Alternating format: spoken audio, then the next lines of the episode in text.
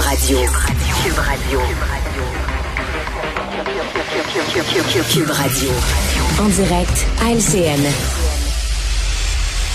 8h45, on va aller rejoindre Richard Martineau. Salut Richard. Salut Jean-François, je quitte officiellement le milieu des médias et je vais ouvrir des résidences pour personnes âgées. Écoute, là, t'as vu ça, Ah là? oui? Réal Boutelin, on peut voir son condo. Je pensais que le Journal de Oui, Montréal oui, avait fait une erreur.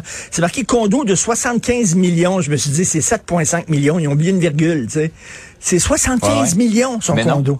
Alors, 11 000 pieds Wow. carrés de terrasse, une piscine sur le toit, 6 places de stationnement. Et ce que j'aime, c'est 7 salles de bain et demie. Alors moi, j'imagine le constructeur de ça qui dit Hey, on va faire huit salles de bain, puis là, il y a M. Bouclin qui dit Tu fous, toi? Il va dire, à un moment donné, on va se laquer sa dépense, là, ça me coûte 75 millions. Sept salles de bain et demie. Fais-moi une maximum. demi. Une demi. C'est quoi une demi-salle de bain? Tu peux, même- tu peux rien que mettre une fesse sur le siège. Je sais pas c'est quoi exactement, mais il y a sept salles de bain et demie. Une par jour. C'est génial. C'est fantastique. Si c'est lundi, on fait pipi dans la salle de bain d'amis. Alors, voilà.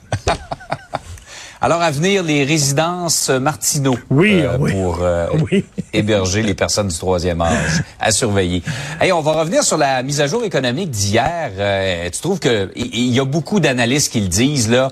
On creuse profondément la dette présentement. Écoute, euh, il a volé finalement euh, le slogan de euh, François Legault, Justin Trudeau, hein, on verra. On verra. Monsieur Legault aimait ça dire ça. Alors, quand est-ce qu'on va atteindre l'équilibre budgétaire? Il nous avait dit l'année passée, l'équilibre budgétaire va être atteint en 2028-2029.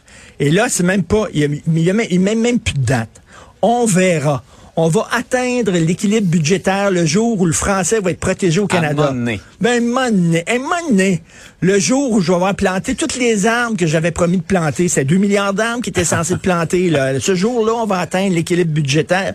Et Emmanuel Latraverse a une image parfaite. Elle dit ça va coûter plus cher payer les intérêts de la dette que de mettre de l'argent dans le système de santé. Imaginez-le, vous, quand à la maison. Ça vous coûte plus cher payer les intérêts de votre carte de crédit par mois que votre épicerie.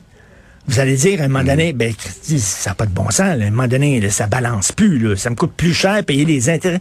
Ben, c'est ça.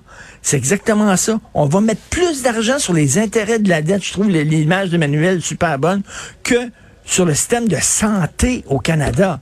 Écoute, ça n'a pas de sens. Là.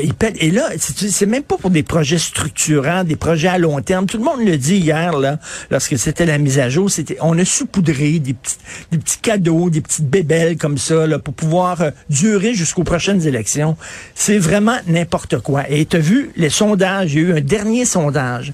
Les jeunes, habituellement, ils votaient, ils votaient Parti libéral du Canada ou NPD. Et bien sûr, selon les derniers sondages, les jeunes Canadiens de 18-24 ans voteraient en majorité pour le Parti conservateur.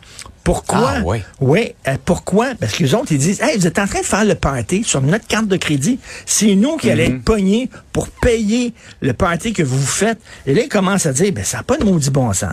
On veut des gens qui sont un peu plus responsables fiscalement. Et c'est ce que promet le Parti conservateur. On verra, là. Mais tu sais, quand même, reste qu'on pèle par en avant, on pèle par en avant.